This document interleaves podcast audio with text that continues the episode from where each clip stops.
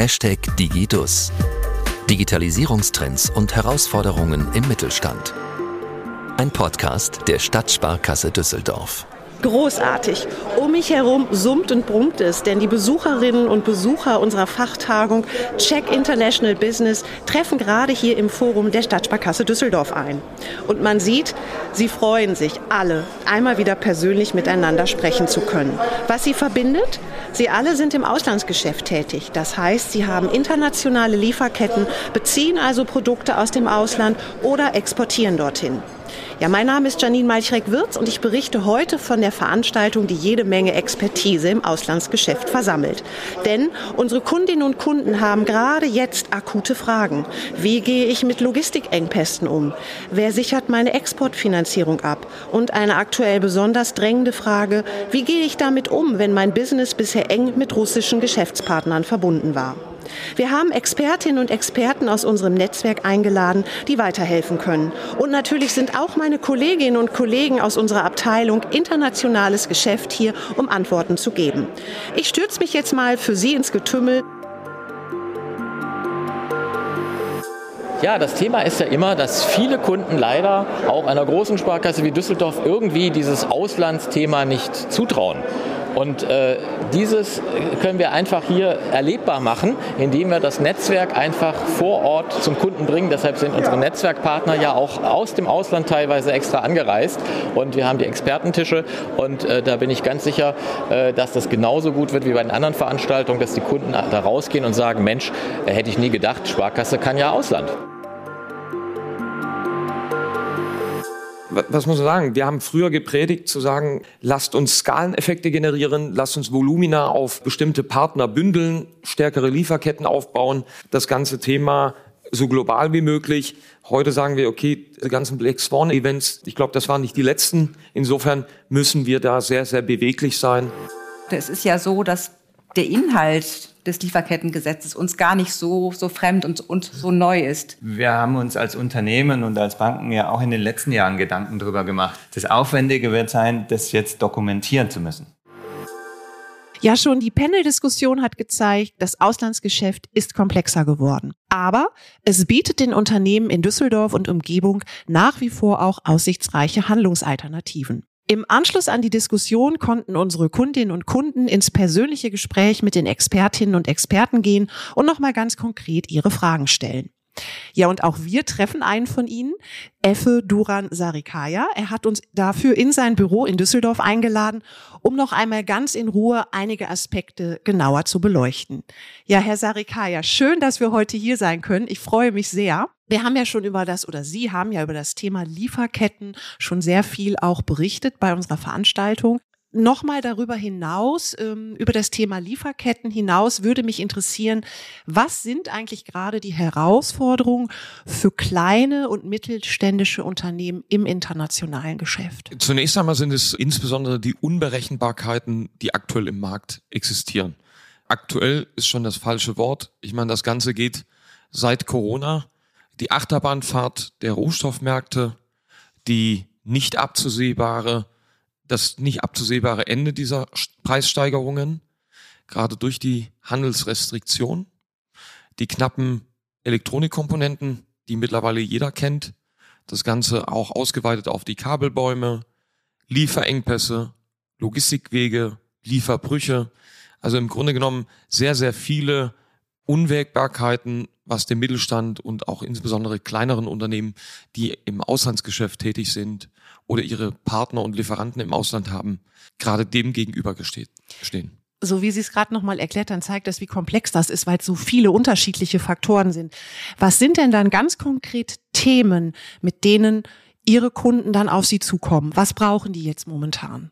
Also zunächst einmal heißt es Oberwort äh, Risikomanagement weil sie eben einfach nicht absehen können, welche Einflüsse das auf ihre Produktkalkulation und schlussendlich auf ihre gesamte Bilanz oder G&V hat. Sprich Risiko im Sinne von Liquidität und Cash genauer zu betrachten. Gerade wenn wir dann sagen, baut Läger und Puffer auf, was heißt das letzten Endes? Was heißt das auf die Belastung der Liquiditätsseite? Was heißt das auf die Cash-Seite? Mit wem muss ich das besprechen? Bis wann und wohin reicht mir mein Cashflow aus? Kann ich diese Preise äh, bei meinen oder meine Margen halten? Um das zu tun, kann ich die Preise an meine Kunden weitergeben? Kann ich die anderweitig kompensieren? Das sind aktuell die ganz großen Schlagwörter, die uns begegnen. Darüber hinaus natürlich das Erkennen, dass die eigene Mannschaft schwach aufgestellt ist, gerade weil sie auf so eine Situation nicht vorbereitet war. Sagen wir das eine, Corona-Kurzarbeit oder Einstellung von Produktionskapazitäten. Dann nach Corona der plötzliche Aufschwung, der Nachfrageschub, wo eben Kapazitäten fehlen. Also im Grunde genommen schlussendlich die Einkaufsmannschaft operativ zu unterstützen, das aber so zielgerichtet, dass man eben ein neu bewertetes Risikomanagement aufsetzt und dann eben auch wirklich in Medias Res zu gehen, in Verhandlungstrainings, aber auch gleichzeitig mit Kunden und Lieferanten die Verhandlungen durchzuführen. Um nochmal auf einen Punkt genauer einzugehen, vielleicht könnten Sie uns nochmal erklären, sind eigentlich die Waren knapp oder sind es nur die Lieferwege, die derzeit überlastet sind oder ist es beides? Ich sage mal, von der Priorisierung sind es logischerweise eher die Lieferwege, die fehlenden Seefrachtkapazitäten oder die sehr teuren Logistikkosten, die eben sehr viele Lieferkettenbrüche gebracht haben. Nach Corona der plötzliche Wirtschaftsaufschwung, der natürlich Timelags, also diese zeitliche Verzögerung mit sich gebracht hat, so dass Teile, Komponenten fehlen, weil man eben die Produktionskapazitäten von der Auslastungsseite runtergefahren hat, bis hin zum kompletten Stillstand, was dann eben das knappe Gut mit verursacht hat. Das ist aber ein temporärer Zustand, der sich wieder nivellieren wird. Da muss man natürlich jetzt wiederum unterscheiden. Es gibt bestimmte Komponenten, wo das ein bisschen länger dauern wird. Da sind wir jetzt wieder bei den Elektronikbauteilen und so weiter. Da haben sich die Chinesen viel stärker, strategisch stärker auch aufgestellt als die westlichen Länder, haben also quasi Rohstoffe, Elektronikkomponenten für ihre eigenen Märkte quasi sichergestellt. Und darüber hinaus hat, wenn man das dann auch nochmal vergleicht, USA, Europa, hat USA dafür gesorgt, durch die höheren äh, Seefrachtraten die ganzen Logistiker Richtung Pazifik anzulocken und damit ihre Lieferversorgungsengpässe strategisch besser sag mal, vorzunehmen, äh, wodurch Europa, wenn man das mal so betrachtet, eher in einer Situation ist, wo Priorität eins äh, Lieferbrüche durch eben Logistik und ähm, in zweiter Linie eben durch die knappen Güter, die aber in der Regel äh, sich wieder aufholen werden. Sie haben das eben gesagt, dass bestimmte Dinge sind vielleicht eher auch ein Tempo, eine temporäre Sache. Was, was würden Sie so sagen? Was heißt temporär? Wie lange kann das dauern, bis sich das wieder so ein bisschen nivelliert hat? Wenn man mal jetzt diese künstlichen oder bewussten äh, Handelsrestriktionen außen vor lässt, ist es eigentlich schon so, dass äh, die Unternehmen ja auf der anderen Seite, also auch bestehende Lieferanten, alternative Lieferanten ein Interesse haben, Geschäft zu machen. Insofern äh, spreche ich da eher von sechs bis 18 Monaten, ähm, weil die Kapazitäten hochgefahren werden. Warum? Letzten Endes kann man damit mehr Umsatz machen und mehr Gewinn fahren. Also insofern soll es eher bei unter zwölf Monaten liegen als jetzt bei mehr als zwölf Monaten. Jetzt eine Frage, wo es auch dann natürlich um das Thema, wir haben es auch in der, oder ich habe es auch in der Eingangsmoderation gesagt, alternative Möglichkeiten oder Handlungsalternativen. Wie findet man denn alternative Lieferanten, wenn aktuelle Lösungen nicht mehr funktionieren? Trotz dieser gestellten Frage wäre meine erste äh, Bitte, der Wunsch und auch die Antwort dazu, dass man nochmal auf die bestehenden Partner schauen sollte. Also wirklich auch nochmal zu überlegen, habe ich den Lieferant vielleicht als Lieferant und nicht als Partner behandelt, gerade in Themen, äh, die meine Hauptschlagader in meiner Lieferkette bedeuten oder in meiner DNA. Und insofern da nochmal wirklich genau zu untersuchen, wie kann ich daraus mit meinem bestehenden Portfolio nochmal eine Stärkung erlangen. Das komplette Gegenteil davon ist, kann ich eventuell Themen insourcen? Also kann ich das vielleicht in der Wertschöpfungskette wieder bei mir in meine eigene Kompetenz, in meinen eigenen Kompetenzbereich reinholen. Also insofern, es ist schon sehr facettenreich und sollte aus meiner Sicht aus mehreren Perspektiven betrachtet werden. Und logischerweise kann man sich heute nicht mehr erlauben, irgendeinen der Wege, die möglich wären oder Alternativen außen vor zu lassen. Sie haben das ja auch so schön gesagt, ist das das, was Sie dann auch als resiliente Lieferkettenwege bezeichnen würde? Ist ja ein sehr schönes Wort, das das beschreibt. In der Tat, ja, ne? in der Tat. Also ich finde diesen Begriff sehr, sehr gut. Resistenz wäre der, der äh, andere Ansatz. Absolut. Wir reden da absolut von Resilienz äh, der Lieferkette und äh, die Elastizität so hoch zu halten wie nur möglich. Ähm, aber das erfordert natürlich gerade bei der bestehenden Mannschaft, die jetzt tagtäglich ihr Bestes geben, einen Perspektivtausch, der nicht immer so einfach ist. Weshalb auch gerade externe Partner, Stakeholder mit involviert werden sollten, um vielleicht eine andere Perspektive mit rein zu moderieren. Ja, und ein Umdenken ne, in jeder Hinsicht und vor allem, glaube auch so Tugenden wie Unternehmergeist, Innovationsgeist sind dann mehr gefragt als denn je. Ich habe noch mal eine Frage tatsächlich auch zu dem Lieferkettengesetz. Ich mag es übrigens sehr gerne Lieferketten-Sorgfaltspflichtengesetz, wenn wir ganz genau sein wollen, so müssten wir es beschreiben. Auch kurz gesagt LKSG. Das ist ja vor allem auch eine hohe Dokumentationspflicht. Inwiefern helfen digitale Lösungen dabei, den Anforderungen des Lieferkettengesetzes gerecht zu werden? Also ich glaube, äh, man kommt da gar nicht drum herum. Jedoch lebt alles Digitale auch natürlich davon, was ich da reinkippe am Ende des Tages. Das heißt, ich muss natürlich schon mit meiner Stammdatenqualität äh, und auch einmal mit der Stammdatenbereinigung beginnen. Das ist ein nicht wertschöpfender Prozess, kostet, kostet Geld und Zeit. Das haben wir lange vermieden, auch gerade wenn es rein um das Thema Digitalisierung ging.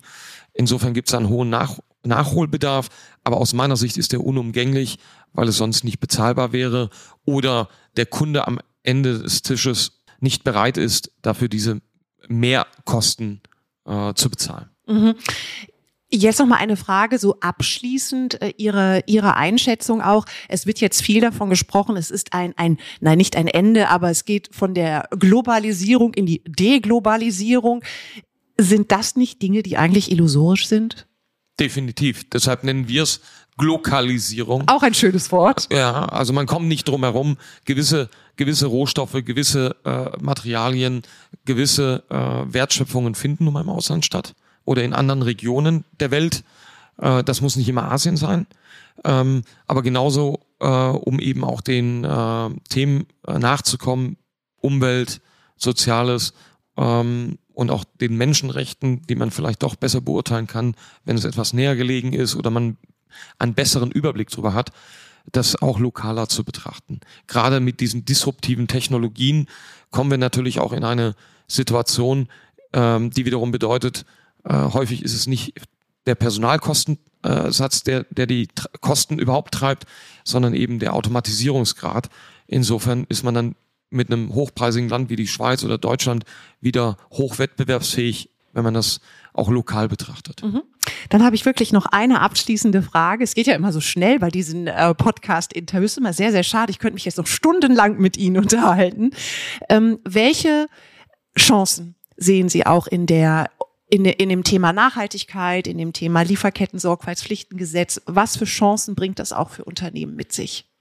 Also ich finde es ja äh, am eigenen Leibe dieses radikale Umdenken. Ja?